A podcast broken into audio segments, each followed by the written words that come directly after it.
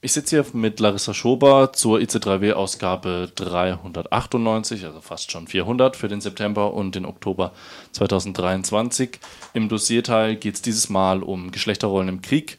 Ihr blickt in den Krieg im Sudan und in der Ukraine, so als aktuelle Beispiele, aber auch in die Kämpfe um autonome Gebiete, sei es jetzt die San Sandinistas in Nicaragua oder die YPG in Kurdistan und die werden eben auch in den Blick genommen.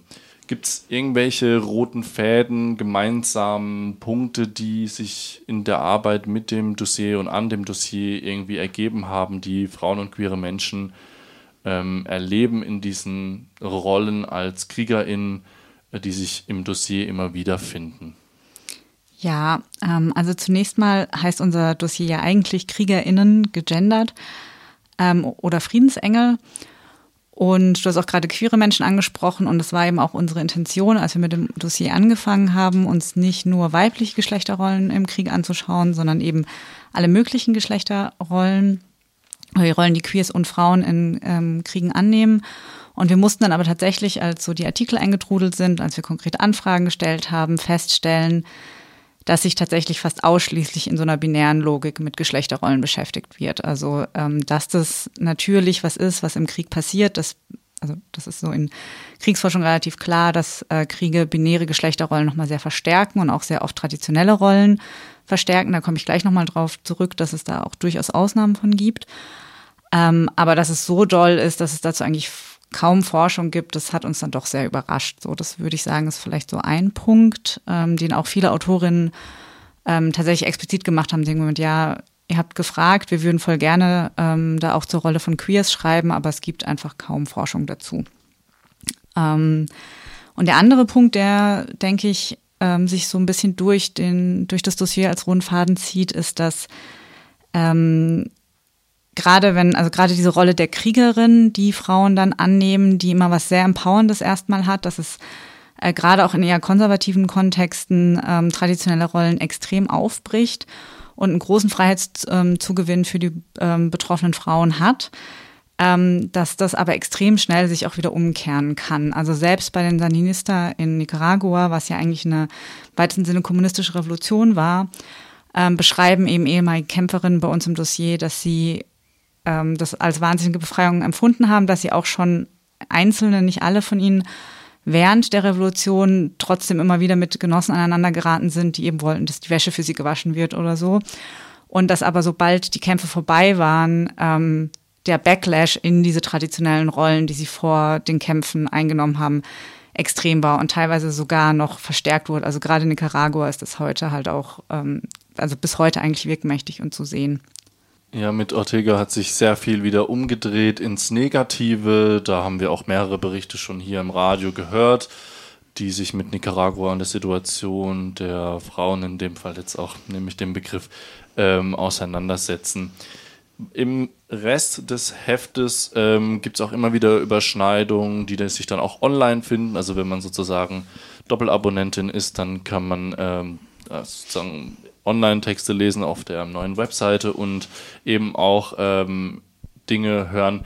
Wie läuft es bei euch ab mit den unterschiedlichen Ebenen des Journalismus, also Print, Online und Hörfunk? Kannst du uns einen kurzen Einblick geben, wie ihr da so arbeitet, wie das so aufgeteilt ist? Mhm. Also wir haben ja seit Ende letzten Jahres eine neue Magazin-Online-Seite, wo all unsere Angebote zusammenlaufen. Ähm, das sieht so aus, dass wir sämtliche Artikel, äh, die im Print erscheinen, auch auf unsere Seite stellen. Allerdings nicht alle frei zugänglich. Also für manche braucht man eben ein Online-Abo, dass man darauf zugreifen kann. Ähm, und wir bieten mittlerweile unterschiedliche Abo-Formen an, von nur Print über nur Online und Kombi-Abo, dann jeweils in ähm, Förderabo, äh, Abo für Geringverdienende und so weiter. Ähm, und auf der Webseite sind auch alle Südnordfunk-Beiträge eingebunden, sowohl als, ähm, also Südnordfunk ist unsere Magazinsendung, die hier auf RDL auch läuft, äh, sowohl als äh, Hörbeiträge als auch als Skripte. Ähm, genau, und das ist alles auf unserer Webseite verfügbar. Wir arbeiten dran, dass wir auch zusätzlichen Online-Content, ähm, also der nur online und nicht print oder im Radio, äh, läuft, ähm, schaffen können, das hängt gerade immer noch ein bisschen an Kapazitäten, weil eben alles bei uns, wie oft im gemeinnützigen Journalismus, leider relativ prekär läuft. Ja, so hab, beginnt ihr auch dieses Heft, dass ihr erklärt, wie Zeitschriften arbeiten. Deswegen auch diese kurze Frage über die allgemeine Arbeit. Jetzt aber weiter in die wichtigen Themen, die in diesem Heft dann doch auch schon immer wieder, die alle irgendwie vertreten sind und ähm, eine Rückschau auf ja Aufstände, die schon passiert sind, findet auch immer wieder Platz und bietet dann Platz für Analysen. Also beispielsweise gibt es auch einen Artikel äh, im Dossier, auch so wie ich das verstanden habe, über den Iran. Äh, möchtest du dazu noch mal was sagen? Ähm, genau, der Artikel über den Iran ist nicht im Dossier. Ähm, da geht's, ähm, das ist ein Interview mit Gila Sahibi, einer ähm, deutschen Journalistin und Feministin, das wir eben zweigeteilt veröffentlicht haben. Da ist der Teil über den feministischen Gehalt des Aufstands im Iran ist ähm, im Südnordfunk erschienen und wir haben dann noch einen Teil im Heft, wo es um die Verantwortung vor allen Dingen der internationalen Politik, internationalen Gemeinschaft ähm, im Umgang mit dem Iran geht. Und ich fand das eigentlich sehr spannend, weil das jetzt so ein bisschen, also ähm, ja, der, so der Höhepunkt des Aufstands im Iran, der Revolution im Iran, je nachdem, wie man es nennen möchte, liegt jetzt fast ein Jahr zurück und es war eine Zeit lang so doll in den Medien, ständig. Ähm, und ist jetzt, also der Aufstand ist nicht vorbei, die Leute gehen immer noch auf die Straße. Es, es, gab eine wahnsinnige Hinrichtungswelle jetzt gerade in den letzten Monaten im Iran. Da passiert immer noch wahnsinnig viel, aber es wird eben nicht nicht mehr groß berichtet in den Mainstream-Medien und das sehen wir auch so ein bisschen als unsere Aufgabe, eben dahin zu gucken, wo andere Medien dann nachdem es diesen Aufmerksamkeitspeak gab, auch vergessen weiterzuschauen. Und genau, die Kämpfe gehen weiter und wir versuchen weiter darüber zu berichten. Und ich glaube, das war ein relativ ähm, spannendes Interview, was ähm, Gilda uns da dankenswerterweise gegeben hat.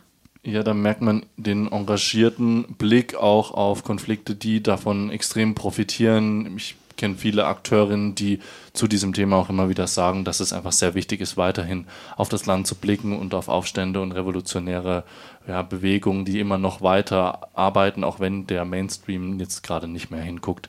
Denn dadurch werden eben auch ja, Menschenleben gerettet, manchmal äh, von politischen Gefangenen und so weiter.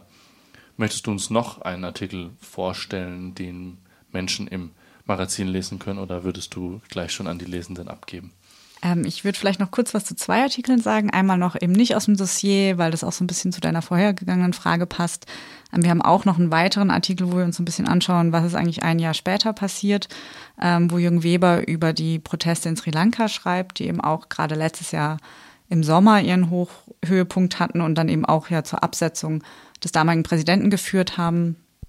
Ähm, wo aber sehr, sehr viel immer noch im Argen liegt und viele Aktivistinnen sagen, dass sie also dass der Wandel eben nicht gekommen ist und dass es eigentlich weitergehen muss, aber die ähm, sozioökonomische Situation in Sri Lanka auch weiterhin extrem prekär ist.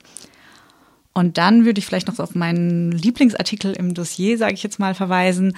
Ähm, ich fand alle Artikel da wahnsinnig spannend, aber ich glaube, am meisten gelernt habe ich tatsächlich ähm, bei Anita Statas zu ähm, Kurdistan oder ich fand das besonders spannend. Also wir haben ja auch eine ähm, kurdische Kämpferin auf unserem Titelbild, weil als wir angefangen haben, uns Gedanken über dieses Dossier zu machen, ging es eben sehr viel auch um diese Ikonografie von Krieg und gerade auch um so eine linke Ikonografie von Krieg.